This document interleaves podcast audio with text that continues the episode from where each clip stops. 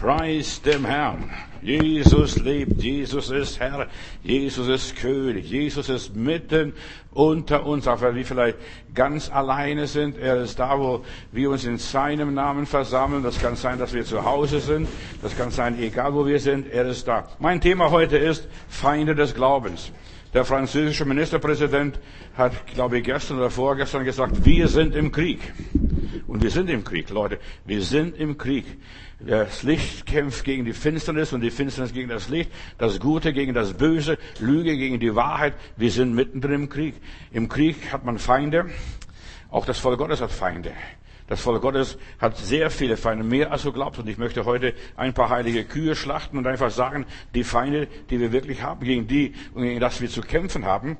Und jetzt stellt sich heraus, bist du wirklich ein echter? Bist du ein wirklicher Jünger Jesu? Folgst du wirklich dem Herrn Jesus nach? Oder bist du nur ein Mitläufer?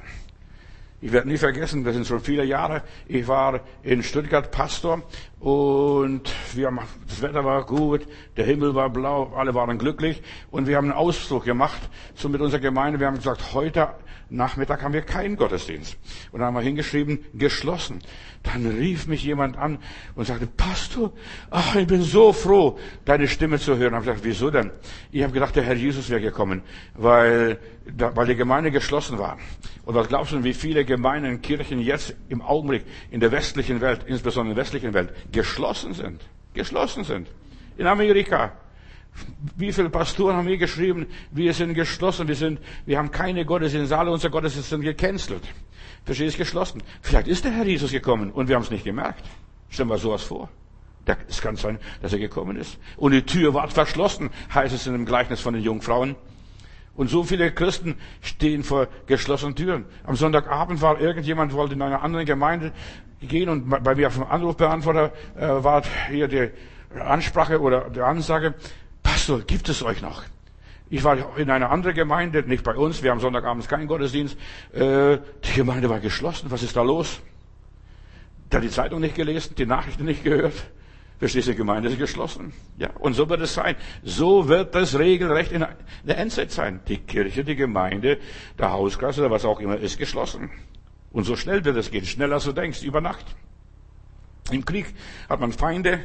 Als Gläubiger, als Volk Gottes haben wir viele Feinde, auf die möchte ich heute zu sprechen kommen. Auf deinen Glauben hat der Teufel abgesehen, er will dich verhindern. Er will deinen Gottesdienst verhindern. Dass du ja nicht mehr betest, dass du ja nicht mehr glaubst, dass du ja nicht mehr Gott lobst und preist, dass, dass dir das Singen und Beten vergeht. 30 Tage. In der Bibel haben wir solche Geschichten. 30 Tage. Da wurde Daniel verboten, 30 Tage zu beten. Ein Gesetz des Königs per Dekret, so wie wir auch jetzt hier haben. Wir dürfen nichts mehr. Niemand, äh, kein Gottesdienst, keine Moschee, keine Synagoge, gar nichts mehr. Kein Ashram, kein Kloster, gar nichts mehr. Alles wird geschlossen und alles wird verboten. So, unsere Situation ist wie in den Tagen von Daniel vor zweieinhalb, dreitausend Jahren. Daniel Kapitel 6 lese ich hier, Kapitel 6, Vers 4 und folgende Verse. Daniel aber übertraf alle Fürsten und Statthalter, denn es war ein überragender Geist in ihm. Weißt du, die Leute sind neidisch gewesen auf den Daniel, weil er was anderes hatte, weil er was anderes war. Der Teufel ist auf die Gläubigen neidisch. Warum? Die sind einmütig, sind glücklich, sind happy und so weiter. Die Freimaurer, ich sage das jetzt mit Namen, die Freimaurer sind vor allem auf die Christen neidisch, weil die wollen auch Brüder sein, die wollen auch die neue Weltordnung machen und so weiter. Und die schaffen es nicht, das geht nicht. Und wir sehen, was jetzt passiert ist. Und ich sagte, gute Nacht, gute Nacht, es wird noch viel schlimmer kommen. Diese ganze neue Weltordner, äh, diese Globalisierer und der ganze Pakt der Pharmaindustrie und dergleichen, die werden den Bach runtergehen. Wir stehen in den gerichten Tagen. Auch das, was wir erleben, ist ein Gericht Gottes. In aller Liebe. Ihr könnt denken, was ihr wollt. Es gab einen Daniel, der war denen ein Dorn im Auge, weil er mit Gott Kontakt hatte, mit einem außerirdischen Geheimdienst. Er sprach mit Gott, er hat mit Gott Gemeinschaft gehabt. Und da heißt es, und er trachteten die Fürsten und die Statthalter danach, an Daniel etwas zu finden, das gegen den Königreich gerichtet war. Und das Einzige, was gegen den Fürsten dieser Welt, gegen den Satan, gegen den Antichristen gerichtet ist, das ist die Gemeinde Jesu. Das ist der Glaube, das ist der Bibel, das ist das geistliche Leben, das Innenleben. Man redet mit Gott, man spricht mit Gott, man lässt sich von äußeren Dingen sich nicht beeinflussen, man schwimmt gegen den Strom. Das ist es nämlich, was der Unterschied ist zwischen uns und der Welt. zwischen Christen und Nicht-Christen. Ich meine, echte Christen. Anderen Christen, die sind alles nur Mitläufer. Christen ohne Christus. Und da lese ich hier weiter. Aber sie konnten keinen Grund zur Anklage und kein Vergehen an diesen Daniel finden, denn er war treu. So dass man keine Schuld und kein Vergehen an ihm finden konnte. Also Daniel war Gott treu, er liebte seinen Herrn, er ging seinen Weg geradeaus, hat sich über die Leute gar nicht groß gekümmert. Ja, jeder sollte seine, nach seiner Religion und, nach, und so weiter selig werden. Er hat die Leute in, in Ruhe gelassen, obwohl damals in Babylon verschiedene Religionen waren, verschiedene Kulten waren. Und da soll das Beten verboten werden, das Beten der Moschee, das Beten der Synagoge, das Beten der Gemeinde, was weiß ich noch wo sollen die Gottesdienste verboten werden. Und wir haben etwas, was die Welt noch nie gehabt hat. Dass der Gottesdienst verboten wurde. Alle Gottesdienste, in aller Liebe. Denkt, was ihr wollt und denkt, von wem es kommt. Verstehst du, es kommt vom Teufel. Der Teufel will nicht, dass du Gottesdienst hast. Denn die Gottesdienste tun niemand was Übels. Das ist ja kein, kein Verbrechen, kein Skandal. Da werden keine Drogen gehandelt. Da werden die Leute nicht krank gemacht und sonst was. Und da sprachen die Männer, wir werden keinen Grund zur Anklage gegen Daniel finden, es sei denn, wegen seiner Treue zum Gesetz unseres Gottes oder seines Gottes. Die Treue zum Gesetz seines Gottes. Und der Teufel hat auf die Treue, deine Treue abgesehen. Du sollst untreu werden. Du sollst die Versammlungen vernachlässigen. In der Bibel heißt es, verlasst nicht eure Versammlungen, wie etliche zur Gewohnheit machen. Jetzt wirst du gezwungen, Versammlungen zu verlassen. Stell dir mal sowas vor.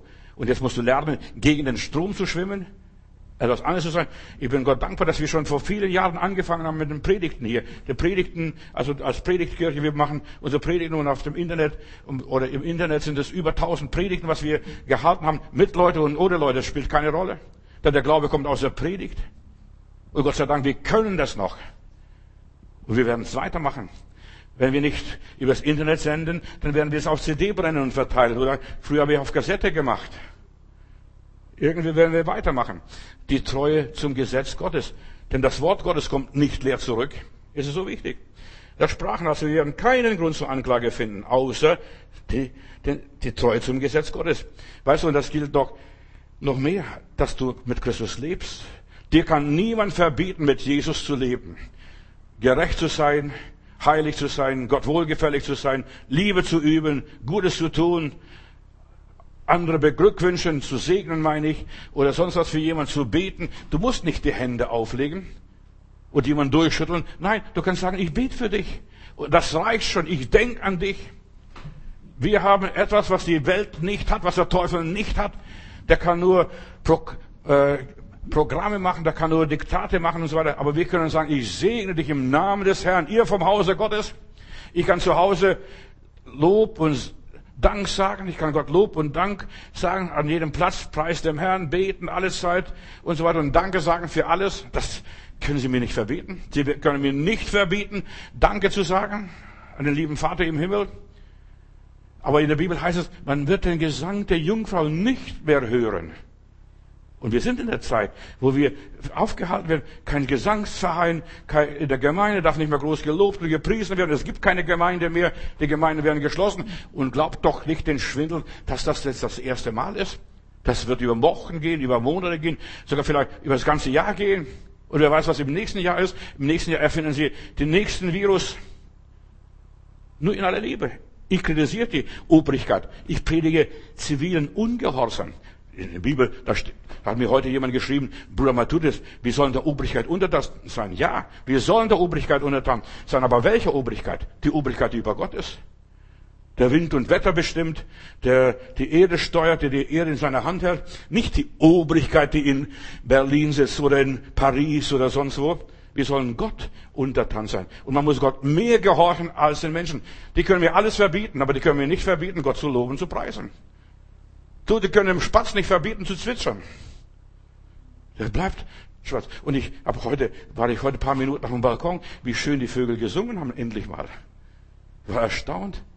Und die lassen sich nicht verbieten von unserer Regierung. Und von wem auch immer. Und da kamen die Fürsten und die Statthalter eilends vor dem König gelaufen und sprachen zu ihm, König Darius, lebe ewig der König. Die Fürsten waren Schleimer, die ganzen Würdenträger die ganzen Statthalter, die ganzen Räte, die ganzen Befehlshaber, die ganzen ja, Leute, die irgendwie Pädagogen waren oder von der Klinik waren oder wie auch immer. König, gib ein Befehl, lass ein strenges Gesetz ergehen. Erlasse ein Gesetz jetzt, bitte. Dass jeder, der in 30 Tagen etwas von irgendeinem Gott oder Menschen, außer von dir, König, bitte, dass er den Löwen vorgeworfen wird. Muss vorstellen, wir haben das jetzt buchstäblich 30 Tage. 30 Tage soll der ganze Spuk gelten. Und so lange soll die Pandemie gehen, 30 Tage. Das ist die Zeit der Trauer, als der Aaron gestorben ist. Das war die Zeit, als der Moses starb. 30 Tage hat man getrauert. Ja, wo ist mein Gott, mein Heiland, mein Jesus, mein Heiliger Geist? Der Teufel will, dass du deinen Glauben beerdigst. So wie hier die Frau Hiob zum ihren Mann kam, sag doch deinem Gott ab. Das hilft sowieso nicht. Verstehst du? Das ist genau das, was der Teufel möchte. Dass du deinen Aaron deinen Moses beerdigst. Dass du die Verbindung mit Gott abkappst. Dass du die Liebe zu Gott aufgibst. Pandemine. Schon allein das Wort, lass es da gehen auf deine Zunge. Pan ist der Hirtengott der Heiden da gewesen im Nahen Osten. Gott Pan, der auf seiner Querflöte spielte und die, die Herden durcheinander brachte. Und Pandemie, die Herrschaft des Götters Pan. Pandemie ist für mich Herrschaft des Teufels, egal was es ist, welche Pandemie auch immer sein mag. Das ist die Dominanz dieses, des Teufels. Der Teufel triumphiert. Was glaubst du, wie der Teufel sich die Hände reibt? Prima, prima. Keiner geht mehr in die Kirche. Halleluja. Ach, das, der, der lobt seinen, seinen Oberteufel, seinen Baal oder wer, wie der auch immer heißt. Nicht mal Fußball können die Leute mehr spielen. Die können das nicht mehr, die können das nicht mehr. Alles ist verboten. Die Kinder dürfen nicht mal mehr auf den Spielplatz gehen. Alles verboten. Alles verboten. Schau, hier, ja, die Schleimer an. Darum, o oh König, du wolltest ein solches Gebot ausgehen lassen und ein Schreiben aufsetzen und so weiter. Was glaubst du, jeden Tag wird was anderes verkündigt? Heutzutage. Wir sind im Krieg. Der Franzose hat wenigstens aus, ehrlich gesagt, verstehst du? Der hat nicht geschleimt. Der hat gleich von vornherein gesagt, wir sind im Krieg. Aber unsere Kanzlerin, die schleimt immer wieder, immer wieder so bröckelsweise, dass man es gar nicht merkt. Verstehst du? Da wird mehr und mehr an der Schraubzwinge gedreht. Mach ein Schreiben auf, das nicht wieder irgendwie geändert werden darf. Das Gesetz der Mede und Perser darf niemand aufheben. Und sie wollen eine Verordnung, eine Verfügung nach der anderen geben. Und der dumme, ahnungslose König macht alles mit, weil er doof ist. Unsere Regierungen sind doof. Entschuldigung, ich werde nachher äh, den Beweis antreten, dass sie dumm sind. Ja. Und so ließ Darius ein Schreiben und das Gebot aufsetzen und proklamieren. Und als nun Daniel erfuhr, Verstehst du, er war woanders. Ich weiß nicht, was er gemacht hat. Vielleicht war er im Ausland oder vielleicht kam er zurück, dass sein Gebot ausgegangen ist. Als er das erfuhr, dass ein solches Gebot ergangen war, ging er hinein in sein Haus. Weißt du, was er gemacht hat? Er ging in sein Haus und er hat sein Fenster aufgemacht. Zu Hause darfst du machen, was du kann, willst. Das, ist, das kann dir niemand verbieten. Man kann dir verbieten, der Gemeinde zu gehen. Man kann dir verbieten, auf die Straße zu gehen. Man kann dir verbieten, einkaufen zu gehen. Aber man kann dir nicht verbieten, dass du zu Hause dein Klofenster aufmachst und Gott lobst und preist. In aller Liebe. Halleluja. Das können die nicht verbieten. Und er hat sein Fenster aufgemacht, dreimal am Tag. Ich habe gesagt, lieber Gott, ja, lieber Gott, ja, die wollen mir alles verbieten, aber die können mir nicht verbieten, dich zu loben und zu preisen, meine Hände zu dir zu erheben, deinen Namen zu nennen und so weiter. Und Geschwister, genau das ist. Man kann dir alles verbieten, kann dir Gottesdienst verbieten, man kann dir sogar Essen und Trinken verbieten, aber man kann dir nicht verbieten, Gott zu loben und zu preisen. In aller Liebe. Halleluja. Ja. Und dann, hier lese ich. Er hatte aber einen Obergemach, so eine kleine Kapelle, so Privatkapelle wahrscheinlich, und öffnete das Fenster Richtung Jerusalem. Und er fiel dreimal am Tag auf seine Knie und betete und lobte und dankte seinem Gott. Er fiel auf die Knie. Und das kann dir auch niemand verbieten, auf deine Knie zu gehen, vor deinem Bett hinzuknien und Gott zu loben, ihm zu danken und zu bieten und so weiter. Weißt sie können dir alles verbieten, aber das dürfen und das können sie nicht verbieten, selbst wenn sie es hundertmal es möchten. Und das ist, bleibe bei deiner Bestimmung, die Predigt von Sonntag. Hör dir das mal an. Deine Bestimmung bleibt da drin. Das können sie dir nicht verbieten. Dass du auf deine Knie gehst, dass du Gott lobst, dass du Gott dankst und so weiter. Und, Und so weiter. Er hat es gemacht, wie er schon immer machte. Und Geschwister, genau das ist, er war so ein Gewohnheitsmensch. Er machte schon immer. Nicht erst jetzt, weil es verboten war. Er hat schon immer gemacht. Und jetzt stellt sich heraus, was machst du immer? Hast du wirklich, pflegst du wirklich deinen Gottesdienst? Gehst du immer zur Gemeinde? Liest du immer regelmäßig deine Bibel? Betest du immer regelmäßig? Und hier zeigt dich, zeigt sich, was sein Glaube ist.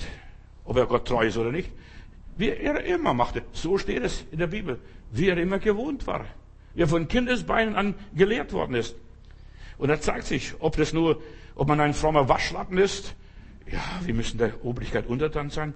Ob man ein Mitläufer ist, ein Ja-Sager ist, ein Namenschrist ist, ein Scheinheiliger ist. Das stellt sich heraus. Hier zeigt sich, was in einem drinsteckt. Wie fest und stabil unser Glaube ist. Ob wir wirklich unseren Herrn lieben von ganzem Herzen, von ganzer Seele und aus allen Gemütskräften und alles andere ist vollkommen wurscht. Weißt du, was du äußerlich machst, das ist egal. Was du äußerlich machst, ob du in eine Kirche gehst, in eine Kapelle gehst oder im Wald gehst und betest im Wald, verstehst du, das ist vollkommen egal. Also er war, er hat es mit seinem Herzen Gott gelobt. Als nun Daniel erfuhr, Verstehst? Ja, er hat sich nicht unterbringen lassen. Er ist nicht da gleich in, in, in die Synagoge gegangen und dort gebetet. Nein, er hat zu Hause in seiner Kammer gebetet. Und Geschwister, jetzt, jetzt kommt es dran, dass wir wieder Hauskreise machen. Zu Hause in unserem Kreis, am Tisch mit der Familie beten. Ja, oder wenn du keine Familie hast, allein für dich betest. Wie auch immer. Ob du deinen Gott wirklich von Herzen liebst. Hier zeigt sich, was du dein Leben lang gemacht hast was deine Religion wirklich war. Für viele war die Religion nur noch, ja, so Kult, aber nichts Gescheites. Daniel ließ sich von seinem Herrgott nicht abhalten. Er war so wie die alte Frau, die ich im Interview gehört habe aus Italien, als man die Kirche verboten hat. Ich lass mir doch meinen Herrgott nicht nehmen. Halleluja. Ich lass mir auch meinen Herrgott nicht nehmen. Die können mir meinen Kopf nehmen, aber sie können meinen Herrgott nicht nehmen. Das zeigt sich ob wir bereit sind, den Weg zu gehen. Der Glaube von Daniel war in seinem Herzen. Und das, was in deinem Herzen ist, das kann dir kein Teufel und keine Macht dieser Welt nehmen. Niemand. Verstehst du, das ist drin in deinem Herzen. Ich weiß, dass mein Erlöser lebt. Und dann schüttelst du deinen Kopf und rennst weiter. Die ganze Pandemie ist eine ernste Prüfung für alle Gläubigen jetzt. In aller Liebe ist eine ernste Prüfung. Jetzt zeigt sich, ob du echt bist oder nur irgendeine Kopie. Wir sind im Krieg, meine Lieben. Und da kamen jede Männer eilends gelaufen und fanden Daniel, wie er betete, wie er flehte vor seinem Gott und sagte, Gott, du siehst, was diese Gottlosen beschlossen haben. Wie toben die Heiden, was nehmen sie sich alles vor? Jetzt wird der Teufel aktiv. Verstehst Die haben sich die ganze Zeit sich nicht gekümmert. Und in Daniel, das war ihnen vollkommen wurscht. Aber jetzt, der betet. Nachdem das Gesetz ergangen ist, 30 Tage, man soll von niemandem was bitten. Jetzt bete doch der Kerl, stell dir mal sowas vor. Der hält sich nicht, obwohl er Minister ist oder so ein Abgeordneter des Bundestags ist oder was auch immer ist. Er betet. Stellt euch mal vor, er betet. Er tappt regelrecht in die Falle. Und der Teufel arbeitet mit Fakes, mit falschen Tricks, mit falschen Zahlen. Das ist, was der Teufel macht. Ja, und, und, und so weiter. Der wird aktiv plötzlich. Daniel betet. König Darius, stell dir mal vor, der hält sich nicht an deinem Gesetz. Der gibt sich noch als dein Minister aus, ist dein Mitarbeiter, aber der hält sich nicht an dein Gesetz. Und der Teufel versucht, die Menschen zu betrügen, reinzulegen, eine Falle zu stellen. Ich will ja ein paar Sachen sagen, was mich bewegt. Ich ich wollte eigentlich was anderes predigen heute, aber ich habe heute Morgen mein Thema geändert, weil ich gewusst habe, ja, ich predige den Leuten und muss die Wahrheit sagen. Wer weiß es, vielleicht ist das letzte Mal, in aller Liebe. Mit den unglaublichen Zahlen arbeitet der Teufel, mit den Toten in Italien, die durch Korruption und Manipulation der neue Weltordnung zustande gekommen sind. Wir haben so und so viele Toten. Wo sind, wo sind die Tote? Sind die Tote identifiziert worden? Hat man das untersucht, an was sie gestorben sind? Sind sie wirklich an dem Virus gestorben? Oder an Herzinfarkt? Oder an was anderem? An was sind sie wirklich gestorben? Bisher keinen Beweis geliefert. Lügner muss man nicht glauben, auch wenn sie einmal lügen, dann lügen sie immer. Ganz Europa schaut hypnotisiert nach Italien. Warum? Weil dort der Papst ist. Ich habe nichts für Papst viel groß übrig. Aber ich wollte nur sagen, die versuchen, die Freimaurer versuchen systematisch den Vatikan und die katholische Kirche zunichte zu machen. Verstehst du? Der arme Papst betet in der Marienkapelle ganz allein. Lieber Gott, lieber Gott. Verstehst du? Da schreit er zu Gott, ist ganz allein. Das ist alles gegen den Papst gerichtet. Italien ist ja das Zentrum vom Vatikan, von der katholischen Kirche.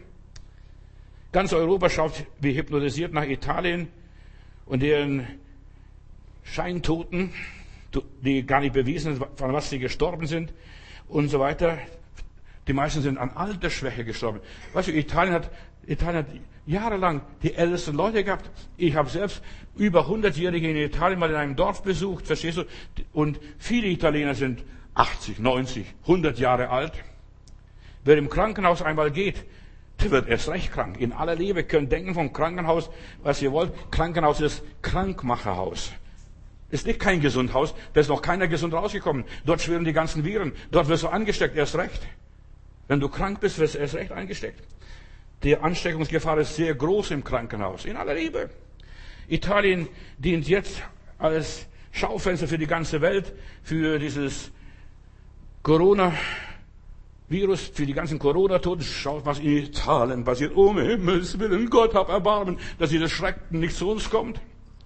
So ähnlich war es in Griechenland, als die Schuldenkrise war. Hör mir gut zu, hör mir gut zu. Können nachlesen, können googeln, wenn ihr wollt. Ja, alle Zeitungen und Politiker sagten, ja, es fehlen uns 20 bis 40.000 oder 40 Millionen Euro oder noch mehr Millionen, Milliarden, nicht Millionen, Milliarden Euro und so weiter. Und keiner kann bis heute den Nachweis liefern, wo sind die 20, 40 und mehr Milliarden geblieben in Griechenland? Wo sind sie geblieben? Es war nur eine Pandemie, eine Panikmacherei. Das Geld wurde ausgegeben, aber von wem und wo? Wo sind die Schuldigen? Hört mir zu. Der Teufel ist ein Oberlügner und Lügen regieren diese Welt.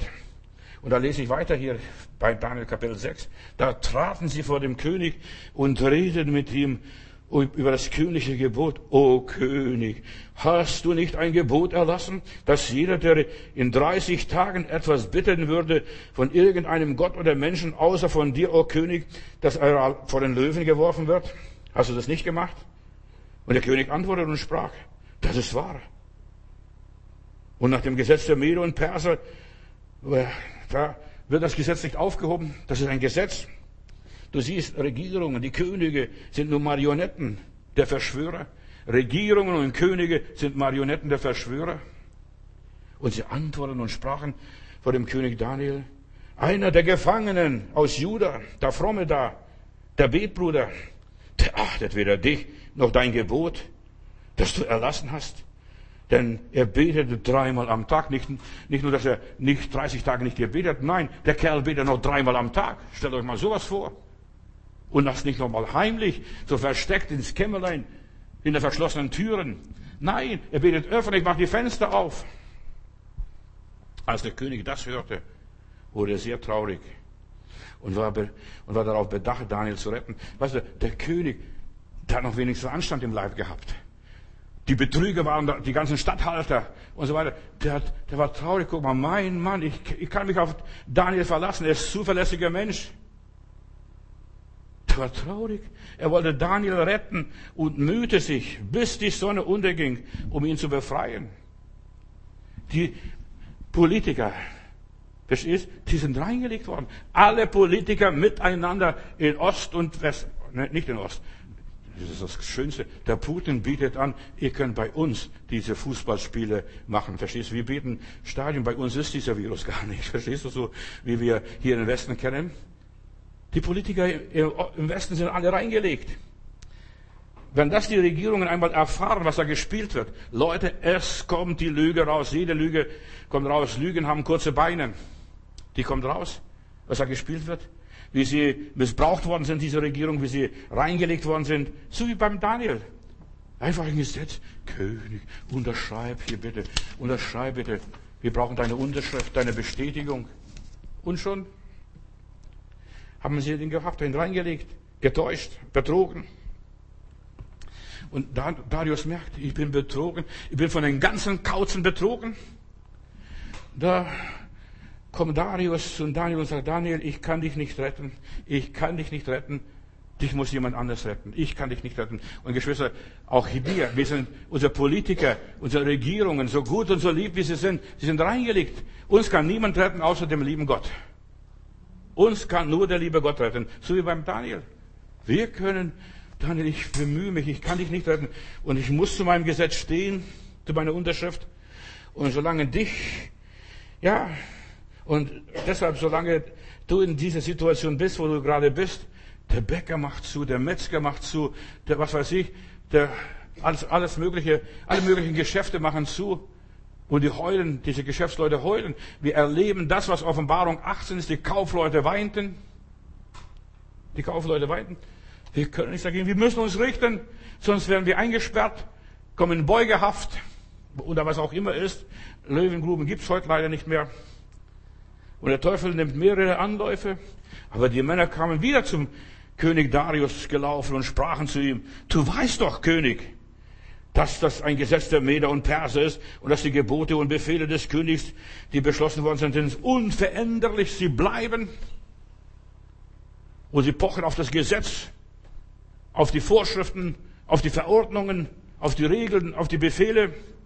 Und der arme, dumme König, der muss sich beugen vor den Ganoven, vor den Halunken und Verbrechern. Und das sind es für mich, Halunken und Verbrecher, weil er nicht durchgeblickt hat, nicht verstanden hat, was da gespielt wurde hinter seinem Rücken. Und er befahl der König Darius, Daniel herzubringen. Und sie warfen ihn zu den Löwen in der Grube. Und du siehst, wir sind in dem gleichen Krieg. Wir sind mittendrin in solch einem Krieg. Der Löwe, der Teufel. Der Teufel will uns pressen. Der Teufel ist ein Bild, oder die Löwen sind ein Bild für den Teufel. In der, Teufel, in der Löwengrube sollen wir geworfen und sie warfen ihn zu den Löwen in der Grube. Wir sind in dem gleichen Krieg mit den gleichen Verbrechern. Es ist nicht die Regierung, es sind die Drahtzieher, die hinter der Regierung stehen, die dir und uns und den Christen, den Gläubigen die Grube graben und die Falle stellen. Es sind die dunklen Mächte. Es ist nicht der Coronavirus, Leute. Glaubt doch nicht im Spuk. Wir sind nicht unterwegs mit Fleisch und Blut zu kämpfen, sondern wir kämpfen mit Dämonen, Fürsten, Mächten und Gewalten, mit den unreinen Geistern, mit den, mit den Verschwörern, die hinter unseren Glauben her sind, die ihre Welt bauen wollen, Freimaurer, die sind Tempelbauer, verstehst? Wir sind alles Brüder. Und diese, ihre Parolen, Gleichheit, Freiheit, Brüderlichkeit. Und es klappt nicht so, wie man will. Und diese Menschen sind diesen Dämonen und diesen Verführern gläubig. Und was sagt Paulus in 2. Timotheus Kapitel 1, Vers 7? Gott hat uns nicht einen Geist der dämonischen Furcht gegeben. Wir haben nicht den Geist der Furcht. Geschwister, lasst uns nicht in Panik bringen. Jetzt geht die Welt unter. Der Herr ist gekommen. Vergiss es. Der Herr ist nicht gekommen. Auch wenn er kommt wie ein Dieb in der Nacht. Ich will nur ein paar Wahrheiten sagen. Gott hat uns nicht gegeben den Geist der Furcht. Am 13. März gab, das ist meine Statistik, was ich habe, dieses Jahr, 13. März 2020, da gab es angeblich 4.979 Tote an Covid, also an diesem Coronavirus. Was sind, was sind 5.000 Tote auf der ganzen Welt? Was sind für mich 5.000 Tote auf der ganzen Welt? Täglich sterben Leute, alle paar Minuten stirbt einer. Was sind 5000 Tote auf dieser Welt? Jedes Jahr sterben 1,24 Millionen Menschen durch Autounfälle. Und wir haben immer noch nicht die Autos abgeschafft. Da ist keinem eingefallen, wir verbieten Autofahren. Oder dass wir gleich eine Pandemie ausrufen gegen Autofahrer. Jedes Jahr sterben 770.000 Menschen an AIDS. Hör mir zu. Auf dieser Welt sind im Augenblick etwa 38 Millionen Menschen ja, infiziert durch AIDS. Aber da wird nicht verboten, Sex zu haben. Obwohl, das wissen die Leute. Und jede HIV-Ansteckung, ja, durch ungeschützten Sex, da, da wär, das ist nicht verboten. Keiner verbietet es. Und dann werden sogar die sexuelle Perversion wird in den Kindern, den Kindern noch in der Schule gelehrt. Die kleinen Kinder und die Schwule, die versuchen auch die Kinder zu unterrichten und aufzuklären. HIV ist gar nicht so gefährlich. Das ist, das wird nicht abgeschafft. Das ist vom Teufel sogar noch erlaubt und gerne gesehen. Ich denke nur an die ganzen Straßen äh, mit den halbnackten Schwulen, die ganzen Demonstrationen, was da äh, so stattfindet. Jährlich sterben weltweit 56.000 Menschen an der normalen Grippe. Jedes Jahr 56.000 Menschen sterben an der ganz normalen Grippe. Aber bisher ist noch nicht eingefallen, dass man die Grenzen schließt, Flughäfen schließt und so weiter. Jährlich sterben 2,6 Millionen Menschen an Fehlern von Ärzte und Krankenhauspannen. Da hat doch einer neulich, ein Pfleger hat über 100 Leute ja, totgespritzt. Aber das wurde, da wurde kein, da wurde das Pflegedienst nicht abgeschafft.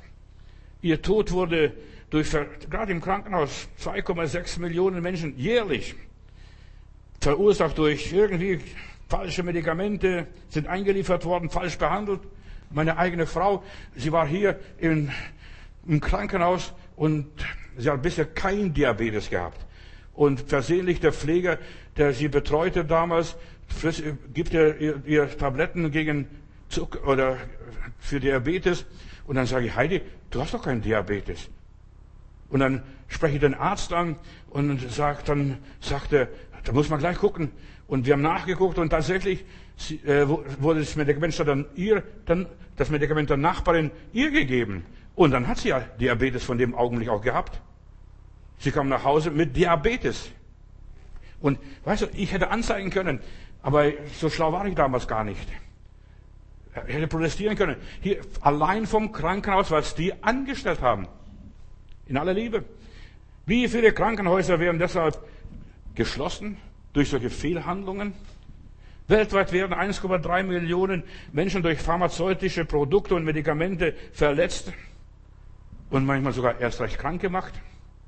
Oder durch erfundene Diagnosen oder durch falsch angewandte Medikamente sogar zu Tode gespritzt. Jedes Jahr sterben etwa 3000 Menschen an Aspirin.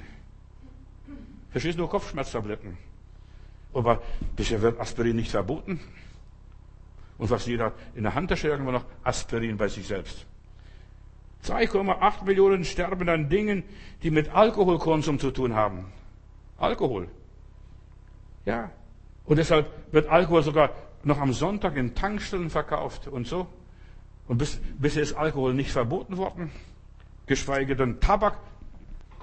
Da, da stehe ich an der Kasse mal vor Wochen oder Monate und eine alte Frau, die sieht schon sehr krank aus und da lässt sie ein paar Schachteln Zigaretten rauskommen aus, ihr, aus, ja, aus dem Kasten da und dann liest sie und ich bin da offen und spreche sie an, habe gesagt, liebe Frau, lesen Sie nicht, was da drauf steht.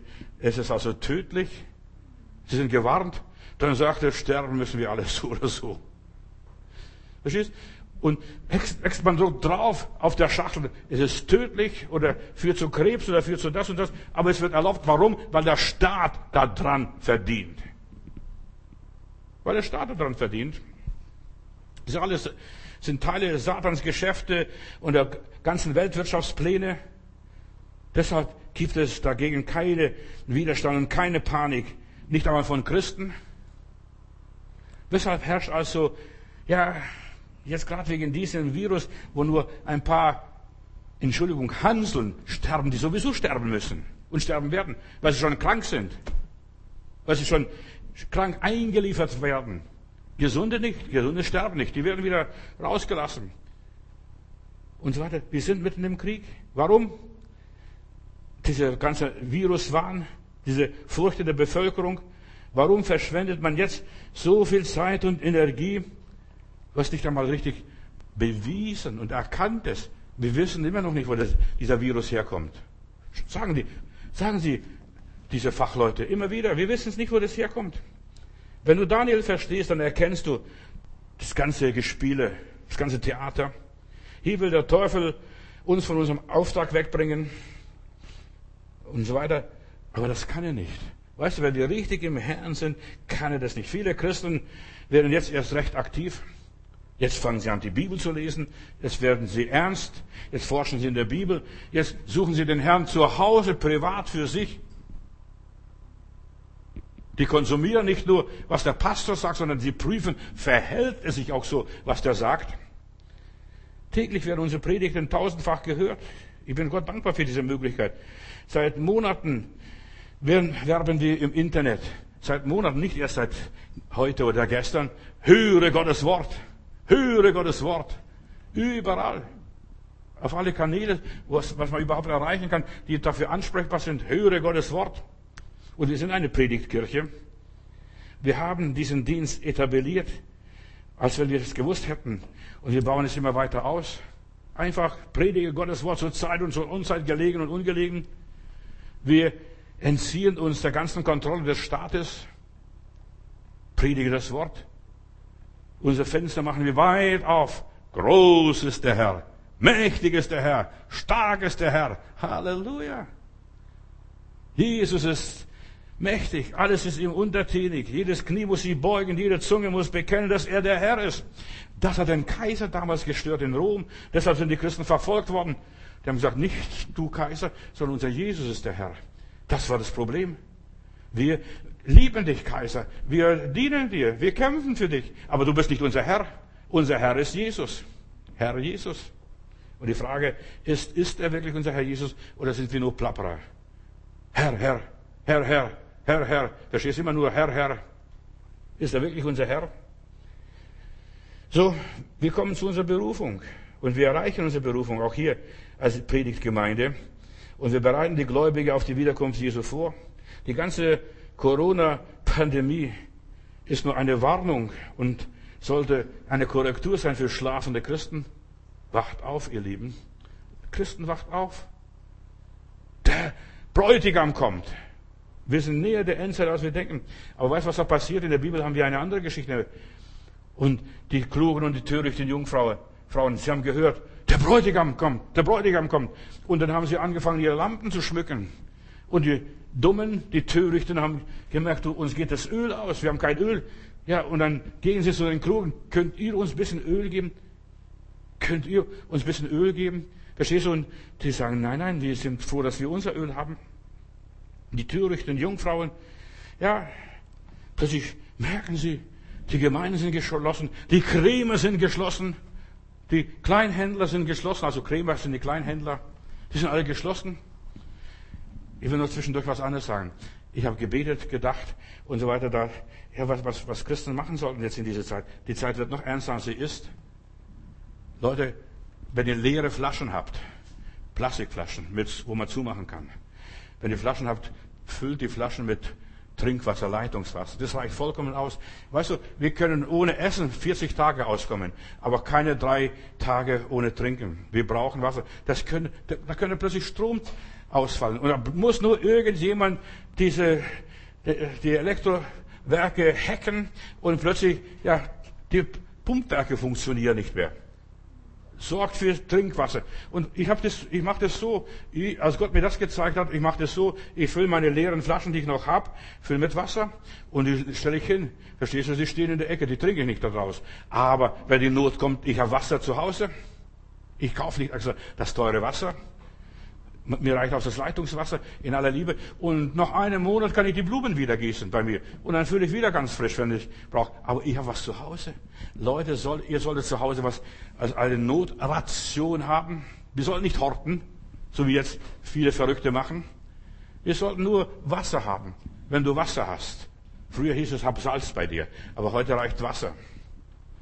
Und da wirst du schon überleben wenn Notzeit kommt. Und die wird kommen. Ich schwöre, ich heiße Johannes Matthäus und jetzt kann es nach testen. Irgendwann wird unser Stromnetz zusammenbrechen. Alle, die sind im Internet, alle arbeiten da nur technisch zu Hause und so weiter. Was glaubst du, wie, wie viel Energie da verbraucht wird?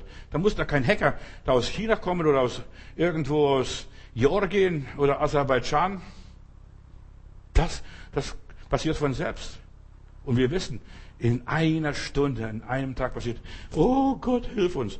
Aber Gott tut nichts, ohne vorher zu warnen, nur in aller Liebe. Die Tür war verschlossen, die haben kein Öl damals mitgenommen. Das müssen wir nicht, das ist alles Luxus, das ist Übertreibung, das ist Spinnerei. als die klugen Jungfrauen gesagt haben, wir müssten Öl mitnehmen. Ja, und dann verlöschen die Lampen, dann ist die Not da. Und in der Bibel steht es, es kommt die Zeit und die Zeit wird kommen, wo es, wo es heißt, wo der Engel, der, dem Gerichtsengel befohlen wird, Öl und Wein taste nicht an. Du hast lieber Wein zu Hause, Schnaps. Verstehst du? Äh, das wird nicht angetastet, das Öl wird auch nicht angetastet. Äh, es gibt genug Öl jetzt, Erdöl und so weiter. Es gibt genug Öl und Wein tasten nicht an. In dieser Phase sind wir jetzt irgendwo. In aller Liebe. Pass auf, was kommt? 2. Chroniker, Kapitel 7, Vers 13. 2. Chroniker 7, Vers 13 und der nächste Vers, Vers 14. Wenn ich den Himmel verschließe, heißt es, und der Himmel wird jetzt geschlossen. Da steht auch ein Schild, geschlossen. Ich habe gestern so ein Schild gesehen, auf einem Spielplatz, Kinderspielplatz, geschlossen. Die Kinder stehen davor, wollen spielen und der Spielplatz ist geschlossen. Und so viele werden stehen vor dem Himmel, vor der Himmelstür, geschlossen. Da steht nichts. Geschlossen. So wie die Gemeinde geschlossen ist, so wie die Kirchen geschlossen sind, geschlossen. Wenn ich den Himmel verschließe, so dass es nicht regnet oder den Heuschrecken gebiete, das Land abzufressen, das nächste, was kommt nach dieser, nach dieser Pandemie, nach diesem Virus, da kommt Inflation und, äh, und äh, Rezession. Pass auf, was da kommt, plötzlich Wirtschaftskrise. Jetzt macht BMW zu, Volkswagen macht zu, die ganzen Autowerkstattfirmen machen zu. Ja, das, das geht alles den Bach runter. Die werden noch ganz schön aus der Wäsche gucken. Und wenn ich eine Pest oder ja, unter mein Volk sende und mein Volk über mein Name genannt ist, sie demütigt und betet und so weiter und mein Angesicht sucht und wieder abkehrt von ihren bösen Wegen, materialistischen Wegen. Weißt du, was der liebe Gott macht? Ich danke Gott für, für diese Virus und danke für diese ganze, die ganze Pandemie. Gott sei Dank, der Kapitalismus bricht zusammen. Halleluja! Der Kapitalismus bricht zusammen. Der Materialismus bricht zusammen. Das zeigt sich. Weißt du, der Mensch lebt nicht von Brot allein, sondern von einem jeglichen Wort, das durch den Mund Gottes geht. Die Leute werden lernen noch zu beten, wie noch nie. Die werden noch Weltmeister werden im Beten. Und der Herr sagt so, und dann, wenn sie sich demütigen und sie beugen vor mir, dann werde ich vom Himmel hören und ihnen ihre Sünden vergeben und ihr Land wieder heilen. Bei dem ganzen Coronavirus geht es nicht um Krankheit. Es geht nicht um Krankheit, Leute. Ich sage es noch einmal. Es geht nicht um Krankheit. Und auch nicht um Sterben. 5000 Leute, was jetzt gestorben sind insgesamt hier in Europa. Das ist nichts, gar nichts. Da sterben so viele Leute durch andere äh, Probleme. Ja, es erfüllt die Menschen mit Angst. Gott pan regiert. Gottes Gericht ist jetzt, und das Gericht Gottes fängt am Hause Gottes an. So steht es in der Heiligen Schrift an den Kirchen, an den Gemeinden. Am Hause Gottes fängt das Gericht an. Gottes Gericht geht jetzt rum. Und zwar das Gericht gegen das Geld und gegen die ganze Geschäftswelt. Gegen die ganze Geschäftswelt. Gegen dem geht jetzt das Gericht. Gegen den Kapitalismus und Materialismus bricht zusammen und wird zusammenbrechen. So war ich hier, Johannes Matthäus heiße. Die erkrankten Menschen gehen, geht jetzt ans Geld. Und weißt du, die Menschen wollen geheilt werden und das kostet unheimlich Geld, um den Schaden zu reparieren. Die Angst, für was werden wir leben? Kurzarbeitergeld. Tut, so viel Geld hat der Staat gar nicht, dass er dich da ernähren kann eine ganze Weile. Ich mache mir keine Hoffnung. Die Menschen werden sich ja nicht an Gott wenden. Auch wenn ich mir wünsche und bete dafür, oh, dass die Menschen doch einmal aufwachen würden und Buße tun würden. Die werden das nicht tun. In meiner Bibel heißt es, und sie taten nicht Buße über ihre dummen Werke und so weiter. Pass auf. Ja, die meisten Flüche in der Bibel, wenn du aufmerksam liest, die meisten Flüche äh, sind aufs Geld gerichtet. Der Mammon, die Wirtschaft und so weiter. Ja, auf die, da, da wird das Geld korrigiert und, und so weiter.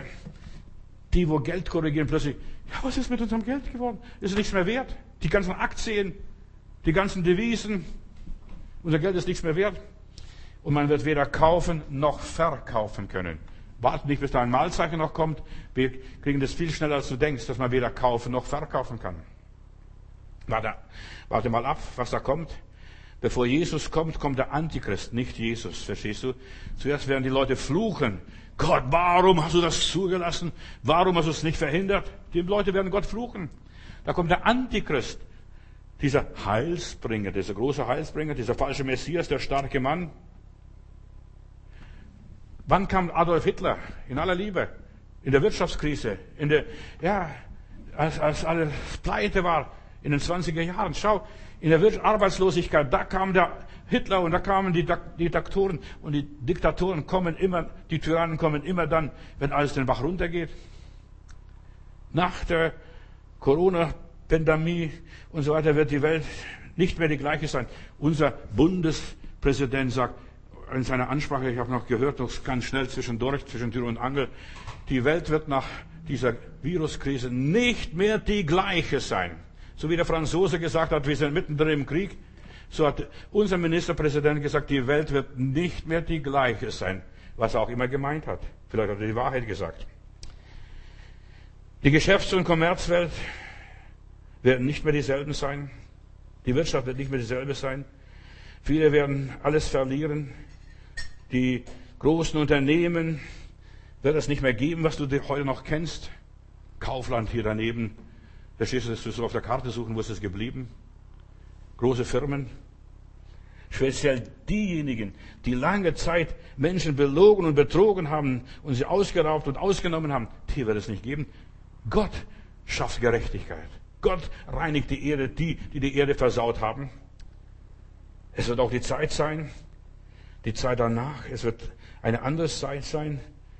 Ja, die Kontrolleure, die ganzen Manipulatoren, die die Leute manipuliert haben und so weiter, die werden ums um ihr Überleben kämpfen. Ja, wir haben gedacht, wir haben vermutet, wir haben geglaubt. So wie die, hier, die, die ganzen Statthalter beim Daniel. Verstehst du, als Daniel gerettet wurde am nächsten Tag, Gott hat den Daniel gerettet in der Löwengrube, in der Krise, in der Katastrophe. Und was machen wir jetzt? Gott hat das Gesetz der Meder und Perser durchbrochen. Ja, was, sagt, was machen wir jetzt? Die sind runtergeworfen in diese Grube und sie und der ganze Familie, die ganze Sippe. Und bevor sie die Erde erreicht haben, haben die Löwen sie zermalmt. So steht es in meiner Bibel. Wenn es nicht glaubt, schneid's raus. Oder streich durch. Ja, denk an die Geschichte von Daniel. Was mit seinen ganzen Verklägern danach passierte. Die haben verzweifelt. Ja, was machen wir jetzt? Was machen wir jetzt? Ich sage dir, eine große Verzweiflung wird auf der politischen Szene sein. Die Welt wird verzweifeln. Satan wird entlarvt sein. Äh, die Lügen werden, seine Lügen werden offenbar werden. Dann kommt dieser fahle Reiter, der den Tod und den Hunger und die ganzen Krisen hinter sich zieht. Gott schreibt Geschichte. Halleluja. Die Flammenschrift an der Wand. Gewogen, gewogen und so leicht erfunden. Und heute Nacht wird man deine Seele fordern, Belsatzer und so leicht erfunden. Diese Flammenschrift an der Wand, die wird jetzt ganz schön geschrieben. Höre ernsthaft meine Predigten. Nicht, dass ich besonders predige. Ich versuche nur, die Menschen aufzuklären, sie zu informieren, wie spät es an der Welt nur Gottes ist. Ja, meine Botschaften wollen Menschen motivieren. Mach ernst mit deinem Leben. Leb nicht so oberflächlich, so gleichgültig, so lala. Ich will helfen, dass du nicht unter die Räder kommst, oder dass du eines Tages so stehst wie die törichten Jungfrauen. Kein Öl, kein Öl, kein Öl. Ich darf noch nebenbei was sagen, schick uns eine Spende, damit wir noch weiter das Wort Gottes verkündigen können. Solange es Zeit ist, solange es möglich ist. Ja, wir werben weiter, wir predigen weiter, wir, äh, wir stagnieren nicht, wir resignieren nicht. Wir nützen die Zeit, solange die Zeit da ist. Wir wollen das Wort Gottes predigen zur Zeit und zu Unzeit gelegen und ungelegen. Ob uns jemand hört oder nicht hört, ich predige, ich mache weiter. Und der Teufel will das Wort Gottes stehlen, damit der Same nicht aufgeht. Guck mal, jetzt im Frühjahr, wo so alles aufgeht, gerade jetzt versucht die ganzen Evangelisationen, alle Missionen und so weiter. Mich schrieb ein Evangelist aus den USA, ich würde gerne zu euch kommen, aber ich kann nicht kommen, kein Flugzeug geht mehr. Und wir dürfen nicht einreisen. Verstehst du? Der Teufel will die ganzen Reisedienste, die ganzen Evangelisationsdienste unterbinden, verhindern, dass unser lieber Bruder Hedgcock, Gott sei Dank, dass er nicht kommt. Verstehst du? Der wollte im März kommen. Und jetzt, aber aus irgendeinem Grund hat er mir abgesagt damals und sagte, nein, ich fühle es, ich sollte nicht kommen. Wahrscheinlich hat er auch schon ein prophetisches Wort vom Herrn gehabt. Dann hat er gesagt, vielleicht im Oktober irgendwann, wer weiß es, verstehst du? Aber wir wissen nicht, weißt du, die Zeit nicht ausgenutzt, die Zeit nicht gekauft, ausgekauft und so haben wir die Bescherung. Schick uns eine Spende, damit wir weiter predigen können. Das Internet ist noch frei. Wir haben da ein Fenster offen, das wir verkündigen. Und ja, die Christen sollen abgeschnitten werden vom Wort Gottes, von den Kraftquellen, aber wir lassen uns nicht abschneiden. Wir predigen das Evangelium.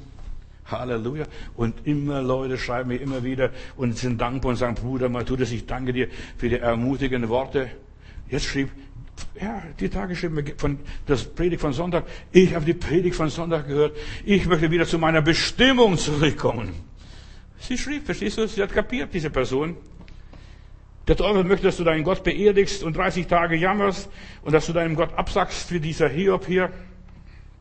Lass dich nicht abhalten hier von nichts und gar nichts. Bete weiter in deinem Zimmer, in deinem Wohnzimmer, in deinem Schlafzimmer. Lass dich dein Ziel nicht verrücken. Ich liebe den Herrn. Mit den Segnungen und ohne Segnungen. Gesund oder krank. Tot oder lebendig. Ich liebe den Herrn. Verstehst du? Spielt keine Rolle. Schau nicht auf dein Äußeres. Schau auf dein Inneres. Das ist, worauf, wovon du lebst, wirklich. Vertraue Gott und nicht dem Staat, nicht den Krankenhäusern und den ganzen Virologen, den Satanisten und so weiter, in aller Liebe. Das sind, weißt du, in der Bibel heißt es, und die Zauberer, Pharmazeut, Pharmazeutika und so weiter, diese ganzen Zauberer, diese ganzen Medizinmänner, ja, da wird ein Fluch sein. Die Bibel spricht klipp und klar. Lies die Offenbarung, da steht alles drin. Ich will nicht, darüber nicht sprechen, aber ich werde in den nächsten Tagen darüber mehr und mehr predigen, denn wir sind in der Endzeit und wir sollen aufwachen. Du wirst, ja, von diesen Menschen nichts Positives hören. Schau doch die Nachrichten. Jeden Tag wird was gesperrt. Jeden Tag wird was verboten. Jeden Tag musst du dich mehr und mehr einschränken. Aber wir haben die Freiheit der Kinder Gottes. Die Natur ist eine freie Natur. Wir sind zu Freiheit und Brüderlichkeit und Gleichheit berufen. Vergiss die ganzen Freimaurer und schmeiß sie in den Müll. Ja, denk nicht daran. Darius konnte Daniel nicht helfen, aber Gott konnte ihm helfen. Gott stand ihm bei. Oh, da steht er bei den Löwen und sagt, ach, wie schön, euer Fell, verstehst du, kraulte und hat sie lieb. Und die ganze Nacht war er bei denen.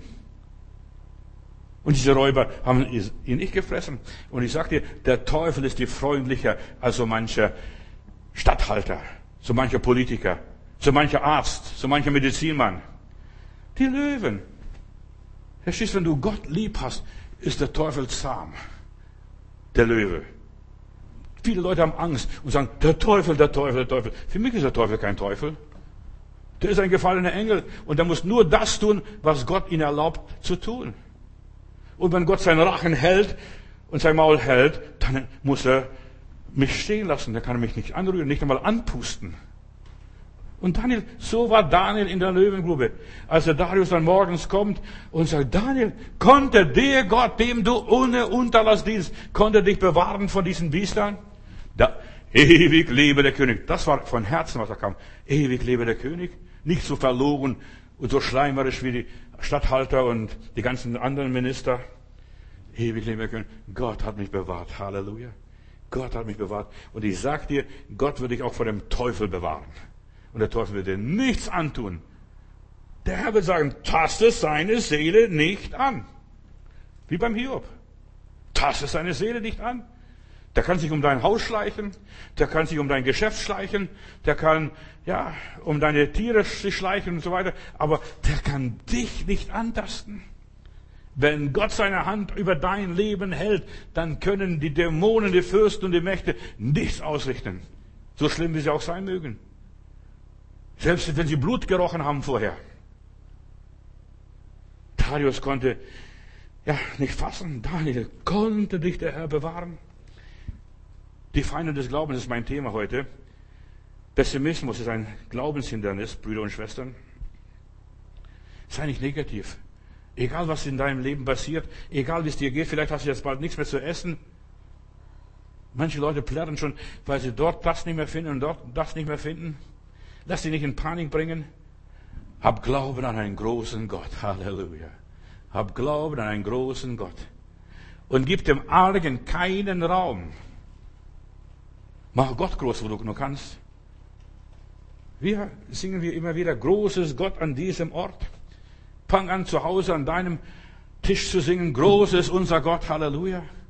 Großes Gott in meinem Auto, auf meinem Fahrrad oder auf deinem Esel. Großes, mein Gott, auch wenn ich noch einen kleinen Esel habe.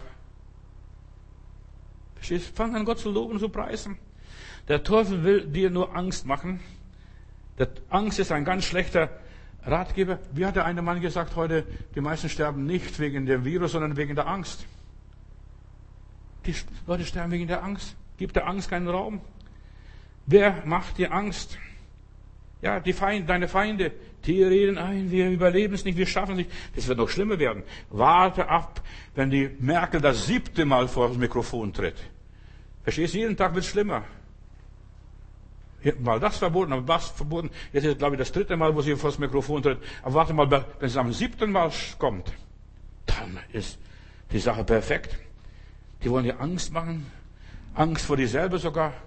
Dass du dir selbst nicht mehr, nichts mehr zutraust. Dass du die Ohnmacht fühlst. So, wie die Isabel. Pass auf, pass auf, Elia, pass auf. Morgen um diese Zeit wird dein Kopf, kommt dein Kopf dran. Ja. Lass dich nicht in, in Schwierigkeiten bringen. Lass dich nicht in Panik bringen. Gott ist nicht ein Gott der Panik. Verstehst du, ist kein Gott Pan. Ja. Wenn du das Elend siehst, das Durcheinander, das Chaos, wenn du siehst, Kinder sterben, wenn die Leute ausgemagert siehst, ich habe Bilder mir angeguckt diese Tage von der spanischen Grippe, in, äh, was da war, verstehst du, wie die Leute massenweise starben, das ist nichts Neues.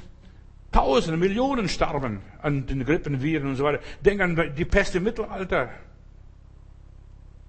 Wenn du das durcheinander siehst und sagst, Gott, wo kommen wir noch hin? Lies Psalm 91. Und nochmals, lies Psalm 91, der Herr ist mein Schild. Wenn du in Not und Elend bist und siehst und so weiter und das alles muss kommen, der Abfall muss kommen, der Unglaube muss kommen, die Sünde muss offenbar werden, die Lügen des Teufels müssen offenbar werden. Wenn du heute Nachrichten hörst und so weiter, ja, da wirst du in Panik geraten. Wie heißt es in Matthäus 24, Vers 6? Und ihr werdet hören. Und ihr werdet hören von Kriegen und Kriegsgerüchten, von Seuchen und, und so weiter. Diese Dinge müssen zuerst geschehen und dann, und dann, ja, und dann wird es geschehen. Das Countdown Gottes läuft, das kann niemand aufhalten und verhindern. Es gibt eine Deadline, pass auf, das kommt. Selbst wenn Menschen dann beten, es wird alles nicht mehr nützen. Entweder bist du fest oder du bist nicht fest. Entweder bist du ausgerüstet mit dem Heiligen Geist oder nicht. Entweder hast du Öl in deiner Lampe oder nicht. Alles andere kannst du vergessen. Und wenn wir in der Bibel lesen und so weiter, hier Jeremia Kapitel 7, Vers 16 habe ich noch, du sollst für das Volk nicht bitten. Ja, warum denn das? Soll ich nicht ein Fürbitter sein? Fürbitter für Deutschland, Fürbitter für das und das. Du sollst für das Volk nicht bitten. Du sollst lieber für dich selber beten, nicht für das Volk. Bitte nicht für das Volk, sondern für dich selbst. Und du sollst kein Gebet der Klage vorbringen und so weiter. Ich werde nicht hören, denn sie haben auf mich nicht gehört, sagt der Herr. Die Leute haben auf mich nicht gehört. Verstehst du? Jetzt sagt der Herr, bitte, macht, macht, macht, macht, macht. Gott bringt alles zu Ende. Die Zeit wird verkürzt wegen den Auserwählten. Die Probleme, die jetzt passieren, passieren wegen den Gläubigen, weil die lang genug geschlafen haben, weil sie lang genug gleichgültig waren wegen den Gläubigen. Oh Gott, wo sind wir denn? Religiöse, soziale Konflikte werden weltweit zunehmen, Ungerechtigkeit wird weltweit zunehmen. Der Pulverfass ist fest, da muss nur noch ein Funke reinfliegen und dann geht der ganze Saftladen hoch. Gott hat mir gesagt, Johannes, steck nicht den Kopf in den Sand. Ja, das Leben ist keine, keine Sache, die einen umbringt. Vertraue dem Herrn. Wir sind im Krieg, das stimmt. Aber was macht man im Krieg? Man bringt sich in Sicherheit im Krieg. Man geht nicht an die Tür und lässt sich erschießen. Verstehst du? Und, äh, und so weiter. Da versteckt man sich, da verkriecht man sich. Was macht man im Krieg? Da verdunkelt man, dunkelt man. Die Leute, die im Krieg waren, die können schon ein Lied darüber singen. Was macht man im Krieg? Fragt die alten Leute. Wir sind eine Predigtkirche und ich ermutige die Menschen immer wieder, Leute, lasst euch nicht aus der Fassung bringen. Lasst euch nicht aus der Fassung bringen. Kenne deinen Feind. Im Krieg musst du deinen Feind sehr gut kennen. Nicht jeder, der fromm daherredet, ist dein Bruder, deine Schwester. In deiner, in dieser Zeit, in der wir leben, wir müssen genau die Leute unterscheiden. Wes Geistes Kinder sind sie? Manche, die so ganz fromm und ganz, ganz schleimig reden, ach, ach, ich liebe den Herrn, der Herr ist mein Gott, der Herr ist meine Hilfe, und so weiter. Das sind alles nur, ja, Heuchler. Verstehst du, die ganzen lieben Heilandsleute? Das zeigt sich, was die Leute wirklich sind. Wir brauchen, ja, eine persönliche Beziehung mit Gott, so wie Daniel. Er geht in sein Obergemacht, in sein Dachstüblein, in sein Prophetenstüblein oder was das auch immer war. Da geht er auf die Knie und betet den Herrn an, lobt ihn und dankt ihm. Wir wollen, ja, einfach Gott hören, uns bewähren in der Not. Das ist ein Krieg. Was ein Krieg, Krieg macht erfinderisch. Ich habe so ein altes Buch zu Hause von jemandem mal bekommen und so weiter. Und da steht, wie, was man in der Notzeiten alles macht. Du, du kannst gar nicht glauben, was man in Notzeiten, wie erfinderisch man ist. In Kriegszeiten wirst du erfinderisch. Liebe zu Gott macht dich erfinderisch. Daniel macht sein Fenster auf und sagt Halleluja. Dein Feind will dich nur blockieren. Der Sturm tobt mächtig und so weiter. Der will dich aus der Fassung bringen. Bei dir sollen die Sicherungen durchbrennen. Du sollst durchdrehen. Nervlich sollst du ein Bündel werden. Meine Bibel lehrt, lass dich nicht durch Kurzhandlungen irgendwo hinreißen und so weiter. Handle nicht unüberlegt. Sei klug und ohne falsch. Er will uns verrückt machen, der Teufel. Er will, dass wir die Nerven verlieren. Wie hat Jesus gesagt? Gemeinde, Kinder Gottes, Satan begehrt euer. Aber ich habe für dich gebetet, Petrus, dass dein Glaube nicht aufhöre.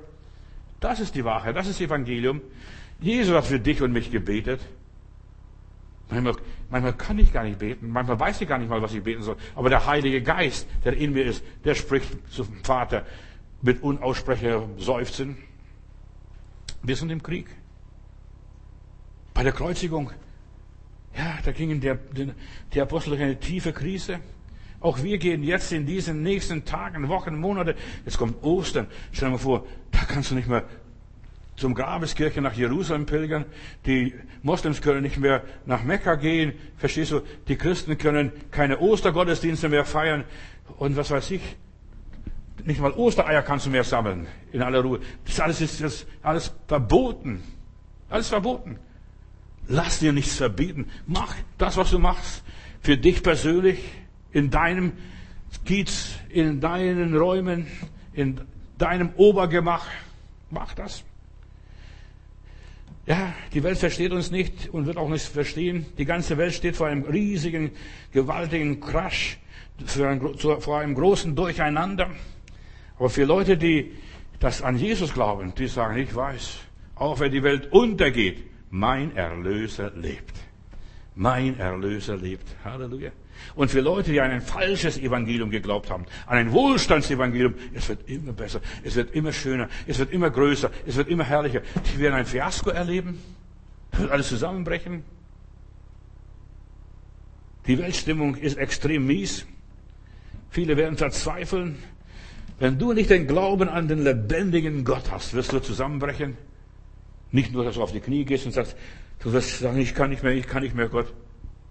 Ja, wirst erschüttert sein. Deshalb, ich bin froh eigentlich, verstehst du, für meine Frau, die erlebt das ganze Zirkus nicht mehr, das ganze Fiasko nicht mehr. Die ist beim lieben Gott. Und die ganzen Toten, die jetzt diese 5000, die jetzt gestorben sind, die werden auch nicht mehr dieses ganze Theater erleben. Ich bin froh für diese Leute. Die sind erlöst von dem ganzen Lügengeist unserer Gesellschaft. Die kommenden Tage sind nichts für schwache Nerven. Bete, dass Gott deine Nerven stärkt dass Gott deinen Geist stärkt. Ja, die kommenden Tage sind nichts für ungeheiligte Nerven, unerlöste Nerven. was es auch immer ist. Wer bis dann noch nicht richtig beten gelernt hat, der wird nicht durchkommen. Hast du eine Gebetsecke in deinem Stüble, Obergemach? Hast du ein offenes Fenster zum Himmel? Das ist so wichtig. Offenes Fenster zum Himmel. Wer bis dann nicht richtig beten gelernt hat, der wird nicht durchkommen. Nur wer beten kann, wer im Geist beten kann, im Heiligen Geist, in Sprachen beten kann, der wird es schaffen, ihr Lieben. Der hat Weitblick. Der redet Geheimnisse im Geist. Nur der wird nicht verzweifeln und fallen. Und dessen Haus wird stehen bleiben, der wirklich ein Fundament hat für sein Leben. Alle Kurzsichtigen werden scheitern, werden Schiffbruch erleiden, was das auch immer heißen mag. Alle Kleinkarierten und Spießbürger werden zusammenbrechen. Heiland, Heiland. Bei mir geht das Telefon jetzt bald. Ich hebe gar nicht mehr ab, verstehst du? Weil es sind immer die gleichen Leute oder ähnliche Leute. Wie weit, wie weit sind wir schon in der Zeit? Wann kommt der Herr? Verstehst du, der Herr ist da. Du musst nicht auf die Wiederkunft Jesu groß warten. Der Herr ist da. Jesus ist gekommen. Halleluja. Jesus ist in mir. Die Hoffnung auf Herrlichkeit. Und wenn du das, das nicht hast, was wirst du sonst noch haben? Alle Kleinkarierten. Sie werden scheitern bei der Kleinigkeit, bei jeder Belanglosigkeit, bei jedem Hüsterle. Da werden sie scheitern. Hüsterle, verstehst du? Da husten sie und dann springen sie gleich auf der anderen Seite, Straßenseite, Hüsterle. Was, wenn es nachher noch ein größerer Sturm kommt als da? Gott wird uns bewahren vor dem großen Hurrikan, vor dem großen Wirbelsturm, was über die ganze Welt gehen wird. Und weil du bewahrst das Wort meines Zeugnisses, will ich dich bewahren für die, über die ganze Versuchung, die über diese Erde gehen wird. Auf diese Welt kriselt und brodelt es so mächtig. Die Welt wird von Tag zu Tag instabiler, gestörter und unsicherer. Satan, der Böse, das ist für mich Satan. Verstehst du, schmeiße ich alles in den Sack rein. Satan möchte die Kontrolle über diese Welt übernehmen. Das schafft er nicht, meine Lieben. Das schafft er nicht, weil es immer noch vernünftige Menschen gibt. Es gibt nicht doofe, verstehst du, die alles glauben. Weißt du, ich bin Gott, Gott, dankbar für die vielen Menschen, die nicht glauben. Verstehst du, die sagen, komm, alles nur gelogen und alles nur Lug und Trug. Ich bin Gott dankbar für diese Menschen. Und diese werden überleben. In der Bibel werden die Armen überleben. Immer denken wir an die Zerstörung des Tempels, als Nebukadnezar ins verheißene Land kam. Da sind die Armen übrig geblieben und die Reichen sind nach Babylon in die Gefangenschaft geführt worden. Lies die Geschichte. Und die spricht für sich selbst. Die Reichen werden heulen. Die Reichen werden, mein Auto, meine Wohnung, mein Haus. Verstehst? Aber die, die nichts haben, die können nichts verlieren. Und werden auch nichts verlieren. Und die werden überleben. In aller Liebe. Der Teufel hat ein weit, weltweites Chaos inszeniert und das Unheil ist perfekt, wenn ich so genau hingucke. Wir sind mittendrin im Krieg, wie der Franzose gesagt hat. Ja, und wir haben mit, der Franzose hat wirklich, ich denke, der hat im Heiligen Geist gesprochen. Wir haben einen unsichtbaren Feind. Und du und ich, wir haben einen unsichtbaren Feind. Das ist der Teufel. In aller Liebe. Unsichtbaren Feind. Wir haben mit einem Geist, mit einem Virus zu kämpfen. Und alle Welt ist davon erfasst. Wir sind in einem Weltkrieg. Nicht mit Atombomben. Die Zeit ist vorbei. Da ist eine ganz andere Bombe explodiert. Es gibt kein Entfliehen. Ist, ich bin erstaunt. Satan hindert die Gottesdienste. Satan zerstreut die Jünger, so wie damals bei der Kreuzigung. Er hat triumphiert über die Gemeinde Jesu, hat sich die Hände gerieben. Jetzt haben wir, jetzt haben wir, jetzt haben wir den Meister gekreuzigt und jetzt die Jünger sind alle, haben sich verkrochen, sich eingeschlossen hinter verschlossenen Türen aus Angst vor den Juden, aus Angst vor der Grippe. Ja, so saßen sie da. Und was passiert? Als sie beteten, plötzlich fiel der Heilige Geist. Und plötzlich sind sie aus ihren Mauslöchern rausgekrochen und Petrus steht auf und sagt, diesen Jesus, den ihr gekreuzigt habt, den hat Gott am dritten Tag auferweckt. Halleluja. Du, da werden noch Petrus aufstehen und predigen. Warte mal ab. Kenne deinen Feind, den Drahtzieher, der da hinten steht, der alles unmöglich macht, der uns zerstören möchte. Ein weiterer Feind des Glaubens, ganz schnell, damit ich auch wirklich zu meinem Thema mal komme, die Feinde des Glaubens. Nicht, dass nachher jemand sagt, Pastor, du hast dein Thema verfehlt. Verstehst du, was gibt's? So was habe ich bekommen. Weißt du, ich habe so einen guten Aufsatz geschrieben in der Schule und dann kommt die Lehrerin, streicht alles durch und schreibt am hinten ein Thema verfehlt. Ich will nicht mein Thema verfehlen. Ich will schon die Botschaft rüberbringen, aber ich versuche hier, weißt du, Feinde des Glaubens ist die Blindheit, die Unwissenheit. Aus Mangel an Erkenntnis geht das Volk Gottes zugrunde. Wir wundern uns über das, was zurzeit passiert. Gott mischt neu die Karten. Er trennt Spreu vom Weizen.